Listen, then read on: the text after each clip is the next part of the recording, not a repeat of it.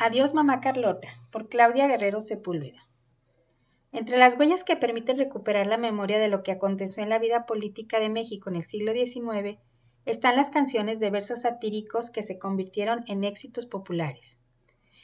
Estas piezas enlazaron en forma de ironía el sentido y la trama de lo que sucedió, crearon percepciones que se volvieron prácticas culturales del mundo social en el que operaron y modelaron con palabras la marca de la memoria.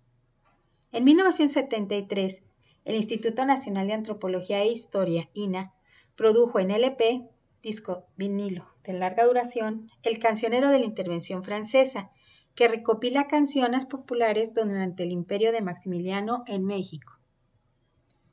En estas canciones se registró lo que sucedía entonces entre los bandos conservador y liberal.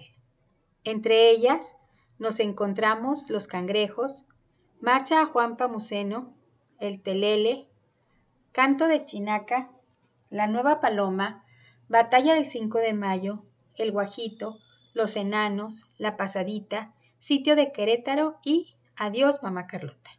Sus letras aparecían en los periódicos o se difundían en hojas sueltas con la indicación de la melodía. Una de las más célebres es la de Los Cangrejos, dedicada a los políticos conservadores y compuesta en 1854 por Guillermo Prieto, quien le envió al concurso del himno nacional en forma anónima y pronto se convirtió en el símbolo de la ideología liberal enfrentada a la del Partido Conservador. Se trata de una analogía con las acciones de un partido para el retrógrado y el coro dice, Cangrejos al combate, cangrejos a compás, un paso para adelante, doscientos para atrás. Y se hizo tan popular que la cantaron los soldados del ejército liberal en su entrada triunfal en la Ciudad de México cuando terminó la guerra de reforma en enero de 1861. Guillermo Prieto escribe también La marcha a Juan Pamuceno, una crítica aguda del personaje al deformar el nombre de Juan Epomuceno, hijo del independentista José María Morelos, y de la indígena michoacana Brígida Almonte.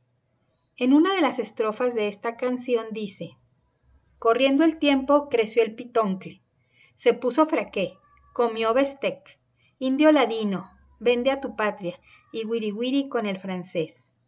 Pitoncle significa niñito en náhuatl y la intención es recordarle su origen y echarle en cara su conservadurismo y el hecho de que fuera uno de los primeros mexicanos que estudió en los Estados Unidos. Una más del repertorio del cancionero y quizás de las más conocidas es Adiós Mamá Carlota, compuesta en 1866 por Vicente Palacio, cuando se enteró de la partida de Carlota para ir a solicitar la protección de Napoleón III. En una de sus estrofas dice, La nave va en los mares botando cual pelota. Adiós mamá Carlota, Adiós mi tierno amor. El éxito de esta canción la aprovechó de nuevo Palacio cuando diez años después, en 1877, es exiliado Lerdo de Tejada y publica en el Aguizote, ya canta la fragua tristísimo y doliente, adiós mi presidente, adiós don Sebastián.